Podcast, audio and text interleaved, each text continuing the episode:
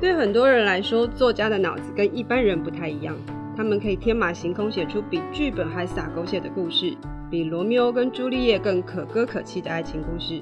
究竟他们的脑子里装了什么？脑子里都在想什么？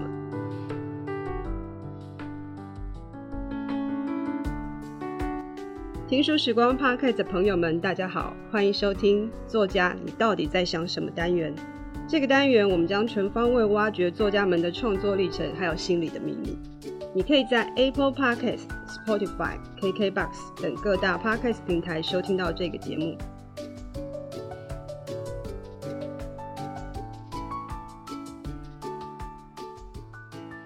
我是时报出版的郑文，今天非常高兴邀请到《美丽只是一朵花，女人值得永远精彩》这本书的作者高爱伦小姐来和我们聊聊天。爱伦姐跟观众朋友打个招呼吧。郑文你好，大家好，我是高艾伦。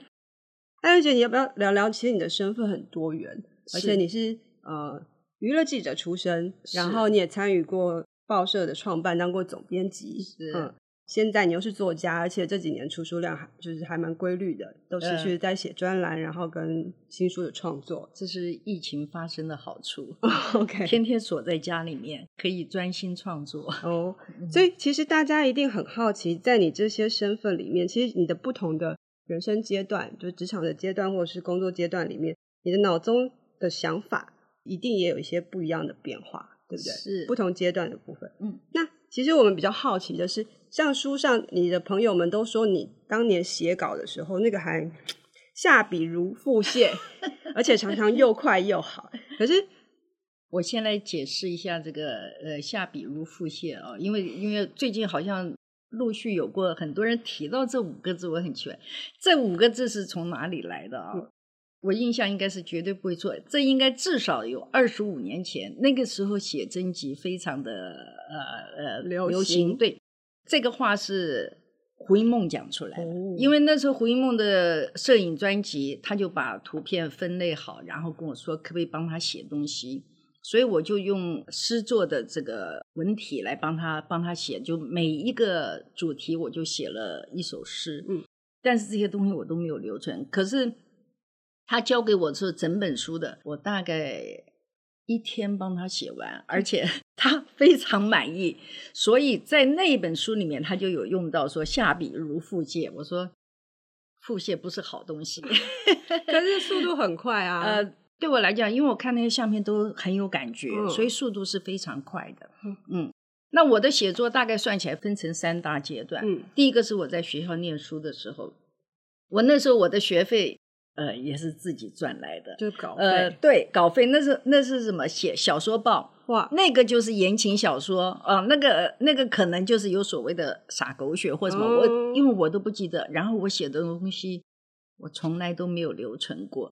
结果，呃，所以你就是稿纸的哦，那时候都是稿纸的，然后你就写完就寄出去了。一本小说报可能写的文字小说大概才五千字左右，那个时候呢，就是大概可以一个礼拜可以写。写个一本，写到然后到中华商场上面有一个春秋出版社，哦，那是股票上市公司，到现在还有股票。天哪！对，就写，然后一手交交货，一手收稿费。嗯，哎呀，那个在世新念书的时候非常高兴，因为那个时候的稿费又是现金，是数字很大的。嗯，但是在之前我有受训练，因为我喜欢写作。那像我还在念书的时候。那时候还有很多通讯社，嗯，我们就去通讯社呢，找你写东西，说，哎，他想要什么东西，大概随便说一说，你自己看着办。我们又没有名片，又没有身份，又没有关系，可是每一次都可以交出作品，也没有稿费的。那我觉得这就是我喜欢这个事情，我去做的时候，我不会去看他所谓周边产生的。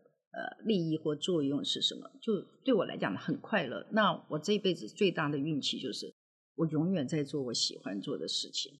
那这个阶段就是写小说报，呃，提供自己学费，然后就是在通讯社去写一些新闻稿。那因为有了这些作品，所以我后来在杂志社或者是报社应征工作就非常的方便。嗯。哦，那到了报社的话，就是完全写新闻稿，新闻稿不能编的。新闻稿你做了所有的访问，你要把呃实际状况用一个最精确的文字表达出来，它它是写实的。但是我对影剧新闻可能呃看法比较不一样，所以我在那个时候风格上的特别，当然也很可能是有负评，嗯、我不知道啊，没有人会讲你的负评，但是未必不见得有。那个年代没有人敢讲。对，因为我们呃写东西会用到很多的形容词，对，呃，但是一般在传统新闻上，它是不要形容词。可是我觉得形容词，你是一个环境状态，一个心情状态，一个事情的背景，你可以做一个。新的表达手法，所以那个时候我运气又是很好，在《民生报》那段时间，比如说我们最初的时候有八个八个影剧版，我可能一天有五个头题，就是五个版的头题都是我，是我很认真，最强版面的。啊，对，那是第二阶段就写新闻，第三阶段就是呃离开职场之后呢，反正随便东写写西写写，给报社的专栏，给呃网络的专栏写。然后后来就开始写书。其实对我来讲，我写书的起步是太晚了。我这么喜欢写作，嗯、但是我真正开始写作，应该现在算的话，应该是六十五岁了。哇，我现在六十九岁，其 实只要开始都不晚啊。对，我在四年半出了三本书，这个这个量来讲，算是相当相当大的。那这是拜疫情之赐，因为反正哪里都不能去嘛。这个不只是说政府的规定，我自己对自己也非常自律，因为我胆子小，所以我完全不出门，我的写作就可以。呃，现在是我最喜欢的阶段，就是完全属于创作型的。OK，那既然是创作，嗯、我比较好奇，那个时候你在写言情小说，就小说报的时候，嗯、题材跟灵感怎么来的？而且你要左脑写通讯社的东西，嗯、右脑写言情小说，你怎么去找这些素材？呃，这个言情小说是纯创作，嗯哦，那那时候年轻，对啊，所以那个光怪陆离的想法很多啊，也也许现在看了真的是太不成熟了，可是那时候自己觉得很过瘾。我后来觉得我并不适合写言情小说的原因，是因为我们还有一个阶段，我带着我们这个新闻界的朋友，嗯、我们组了一个编剧团队，哦，结果我们的遭遇是电视台说。哇你们的故事大纲写得太好了，因为我们文笔好。是，然后呢，你们的剧本写的实在不行。为什么呢？因为我们可能我们的工作关系让我们很理性，嗯，所以我们对于情节的解释说明啊，他们就说娓娓道来，从头说起，啰里吧嗦，就比较不像说话的，不是谈情说爱的口吻。对对对，就但是戏剧，你知道，真正最好的编剧是因为他会说故事。对。而且他把那故事编排的让你永远都料想不到后面的结果。是。可是我们的太讲道理了。还有呢，你们的剧本不好看，可是你们写的故事大纲非常好看。因为故事大纲就像小说一样，它的文采是重要的。可是写剧本，他说你们的剧本怎么会好看？都没有坏人，没有坏人的戏是没有冲突的，是没有撞击的。所以我想。每一样文字是一个工具，但它因为放在不同的地方的时候，它能够产生的功能是不一样的。嗯，对对对。那、嗯、那个时候在做编剧的时候，大概是几岁的时候？呃，没有没有，也也也应该是七年前。哦，哦，那我们写的第一套剧本就上了明视的那个十二星座的第一档。哦、你说是不是命好？我们都是新手，人家还是给我们的上了。而且我原来是写十集，后来最后剪接出来是做了十二集。对。都是快乐的经验。因为我想说，如果既然你们可以写故事，嗯、把它变成剧本，其实跟你们的比如说媒体经验啦，或者是自己人生经验，其实都都很有关联性。而且娱乐新闻里面其实有非常多起伏、有趣，然后或者是别人不知道八卦这些事情。正文，你说对了。然后后来有电视台主管就跟我们讲说，你们最好写小说。然后用原著改编，你们不要写剧本。是啊，对对对，因为有很多剧本还是有它的技巧性了。嗯，因为能够写成字的东西，大概都已经是冰山上面那个角角，是。下面有好多东西，对，很精彩，但不能写。过于理性、太喜欢讲道理的人是不适合写剧本，所以这种东西，那种长期累积在冰山下的东西，搞不好可以拿来做小说。是是，所以他们说，因为我们文笔够好，所以我们如果写就用纯小说的形式来写东西的话，我们在文字上的技巧是会吸引人的。OK，对啊，嗯、像高姐这本书里面就非常多的金句。哎呀，谢谢。对，谢谢，每一句话都可以打到人的 心里的那个共鸣点。是。我们想了解，就是说，哎，比如说像你看过这么多新闻报道，你有没有印象？就是你觉得是最离谱，或者是哎根本是跟事实有差距的？如果是这样子的时候，你、嗯、你会去怎么下笔？呃，我年纪大了一点，所以我那个年代呢，运气很好，没有太 光怪陆离的事哦。因为光怪陆离的事，你真的要透过那个分析能力去看它行不行得通。嗯，我们那个时候大概很少这样的状况。嗯，通常我们了解背景呢，都是花很长的时间去让对方先安心，然后我们掌握的。希望都是事实，是现在有点困难。现在因为都抢时间，对，没错，都在抢时间中国，还有些，所以我们也看到网络上的新闻，他们几点几分更新，几点几分更新，他来不及做这样的处理。我们不是我，我们可以一个新闻酝酿了呃两个礼拜，然后把它整个可能一版、两版、两个全版把它表现出来。嗯那是真实的，我们你们会做很多求证的，对，然后访谈，对，对，去确认，比如说第三方或第四方的意见，这些都是。现在嗯不容易做到这个。现在就是社群媒体当新闻稿发啦，然后大家就 抄，然后一天更新好几次，对，同样的情况，那种你根本没办法求证。比如说像最近最夯的就是王力宏跟李静蕾的这个新闻，嗯嗯，对啊，那天大家就都是忙着在看他们互相更新，像这种。这类的新闻稿你怎么看？嗯，我看的不多。那我现在看也不会是从影剧角度来看这个。呃、嗯，我看的可能是两个年轻的父母在感情上有了很大的挫折或者不适应性。嗯、那所有的事情，我觉得包括我过去写新闻的时候，因为有些事情它事件本身是负面的啊，你不能够把它扭正的说，但是你可以用一个较好的、友善的。嗯，善良的表现方式去解决问题。我们在过去的新闻过程里面都是这样的。嗯，啊，我们也知道负面的东西，我们没有说做虚假。嗯，啊，可是我们就说痛的地方把它稍微施力的轻一点，好的地方稍微呃加强一点。那这个都不是为了虚假，而是说我们那个时候可能对心情上会觉得，哎，我们对社会还是有点责任，希望希望能够。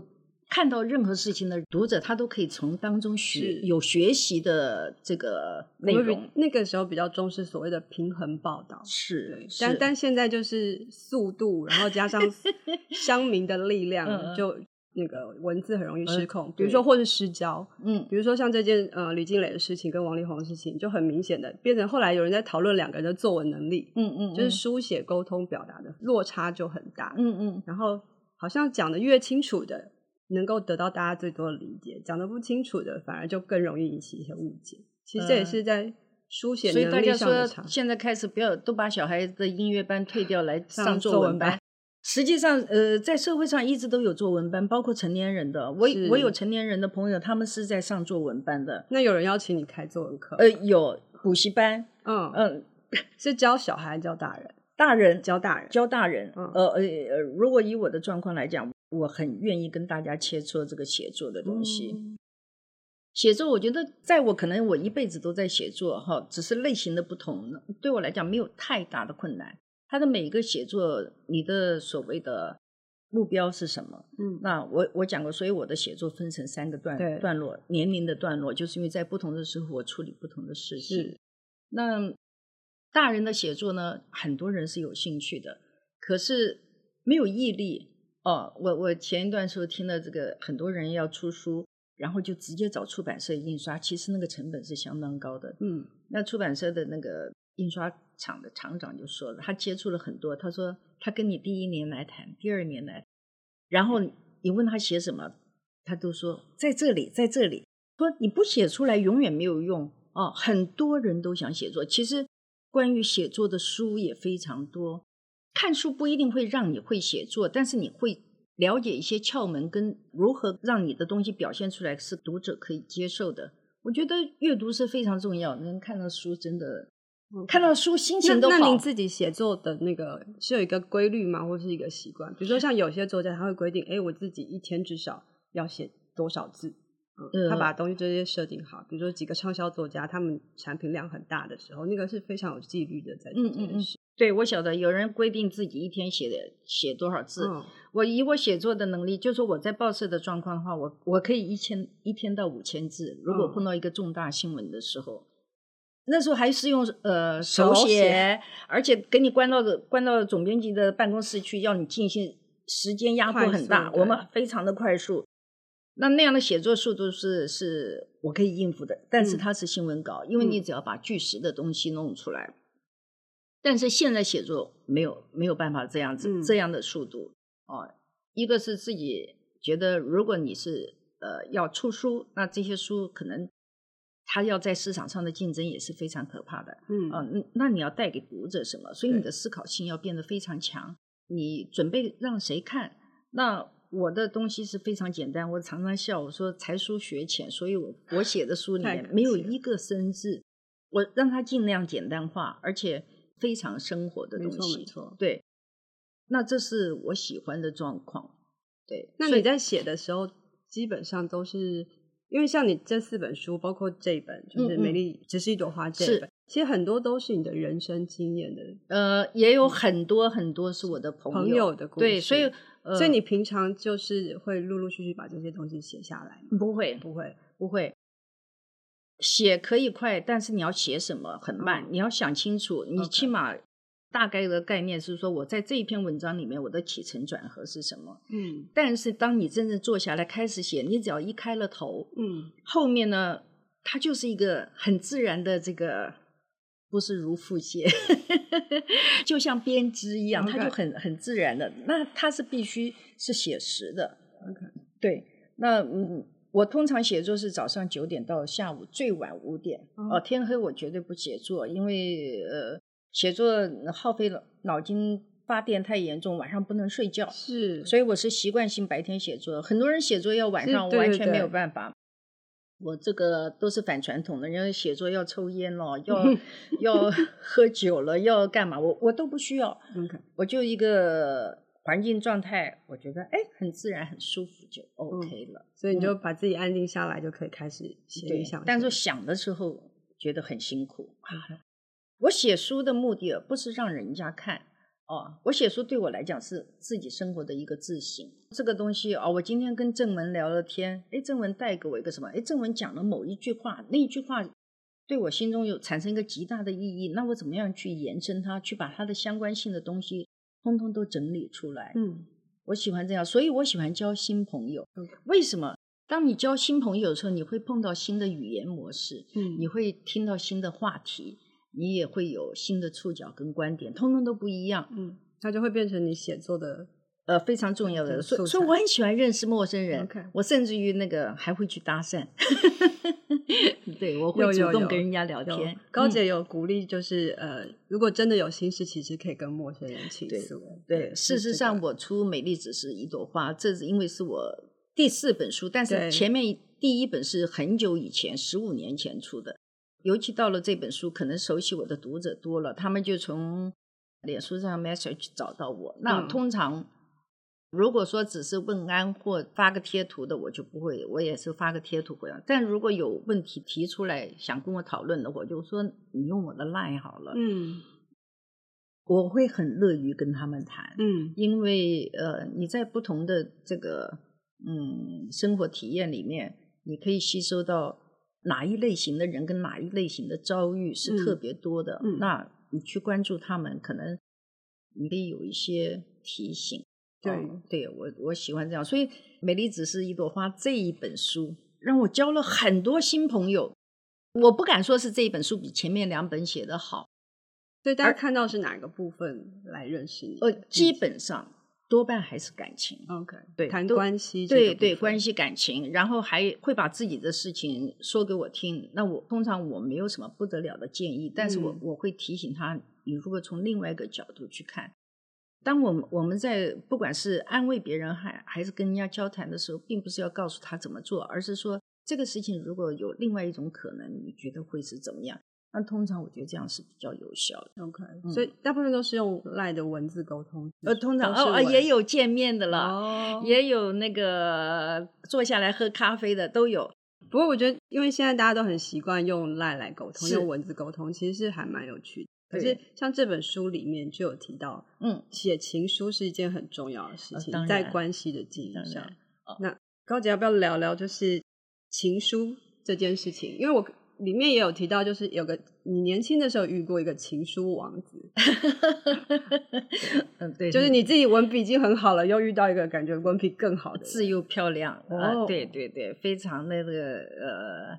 寒暑假的时候，一天两封现实专送，我说了一整箱他的信件哈，嗯，知名人士我们就不提了。哦，但我我觉得情书的价值啊，是它它跟你的紧密度有相当大的关系。我举个最简单的例子，正文虽然你很年轻，但我我我举两个例子，一个张小燕，嗯，一个刘雪华，嗯，小燕姐，你到现在的她的电话录音还是用呃那彭先生的电话录音，我觉得他想到就会开心，因为彭先生以前就很爱留纸条。哦，他在家里面看任何地方都会有彭先生贴的纸条，那纸条也是一个情书的方式啊。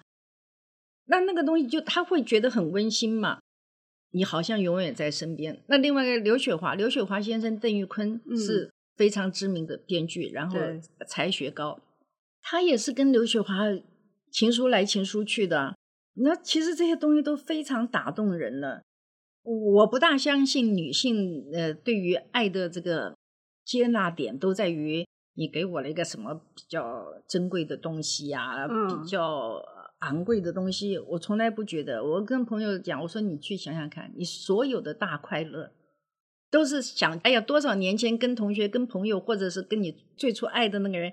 有一个什么事情，但是那都是一个事情，很有趣哦。你可能回想起来哈哈大笑。可是你说物质上的东西，我买了一个好房子，我买了个好车子，我买了一个什么珍贵，那快乐我跟你讲能够维持一年都不容易了。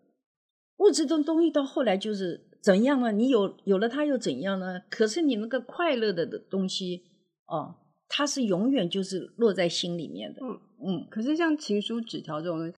你建议是用实际的纸张的效果比较好，还是比如说像现在的那种 email 啊，嗯嗯嗯，或者是赖上这样不时传一小段文字给给你觉得需要关心的人？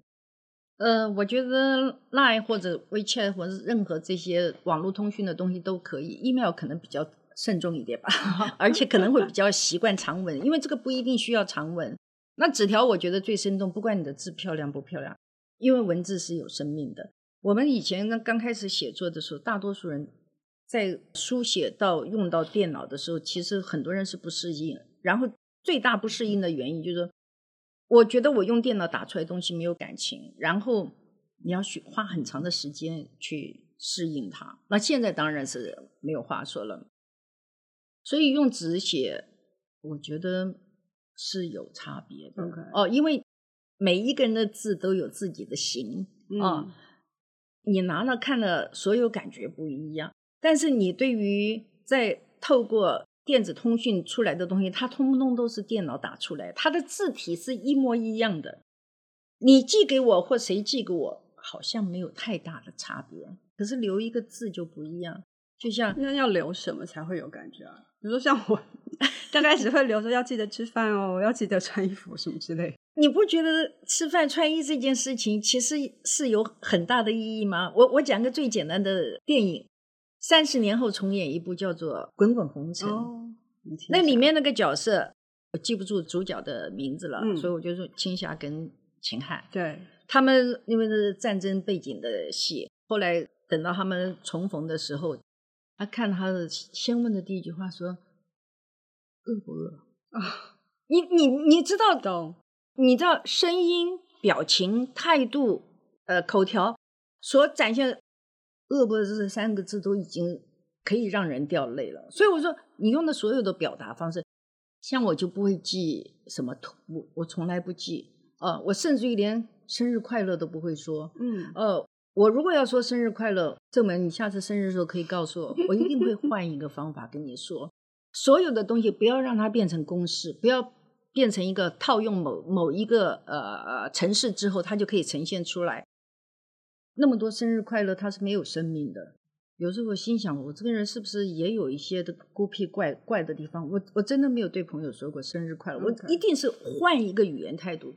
但能够提醒我这样的是，我觉得包括郎祖筠说过，郎祖筠有一次在我们家吃饭的时候，他教表演嘛，他的表演是太棒。然后他那个，我们就说表演学的差异在哪？他讲，那我记得当时桌上刚好有一盘这个凤梨，嗯啊，他就说这个凤梨好好吃。哇，这个凤梨好好吃！他用这个程度的这一句话，他说了六种表情。我就想，对我们写作也应该一样，我们要让我们的文字有表情、有温度，它才会吸引人。嗯，电脑的东西啊，你当然你看书，你是吸收一个一整套的内容。如果就用单纯的文字来说，我每天记一个从网络上抓的东西，或者说是只是一个。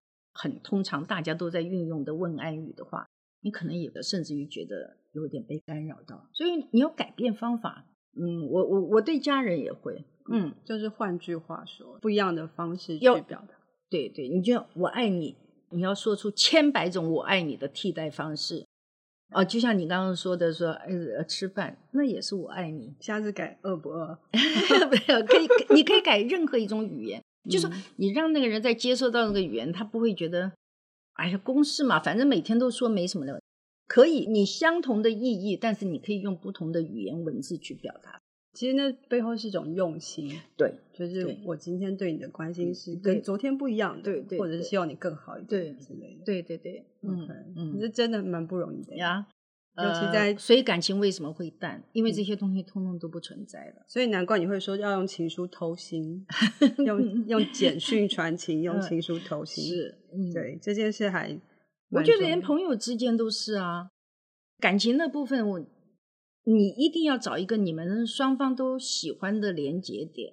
嗯，接下来就是其实写情书或是用文字来维系关系这件事情，其实是真的蛮重要的。不过。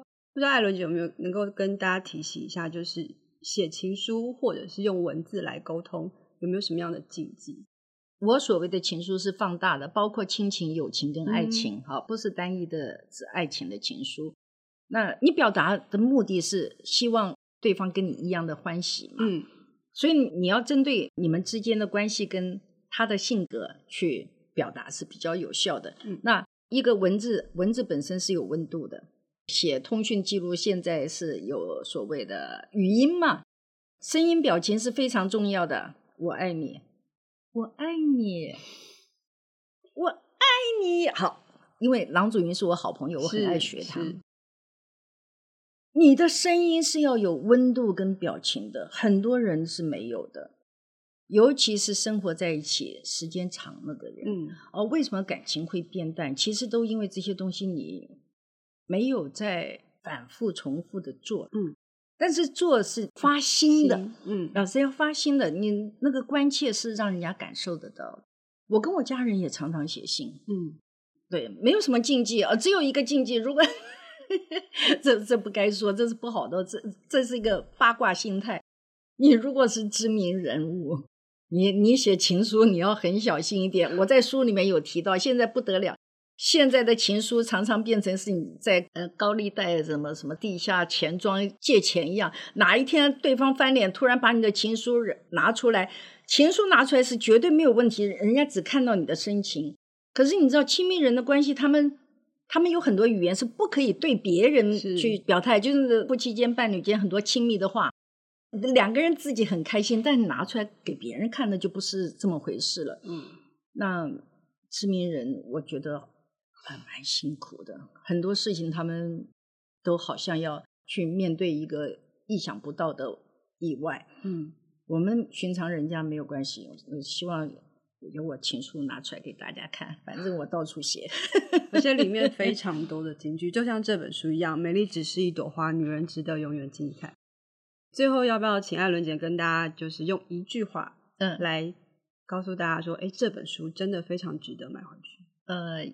这本书是我写的最没有年龄层的一本书哦。从你从大学毕业的校花年龄层，到现在，现在不讲银发族，讲什么老壮族啊，乐壮老族啊，乐龄族啊，呃，壮世代啊，壮世代都可以看。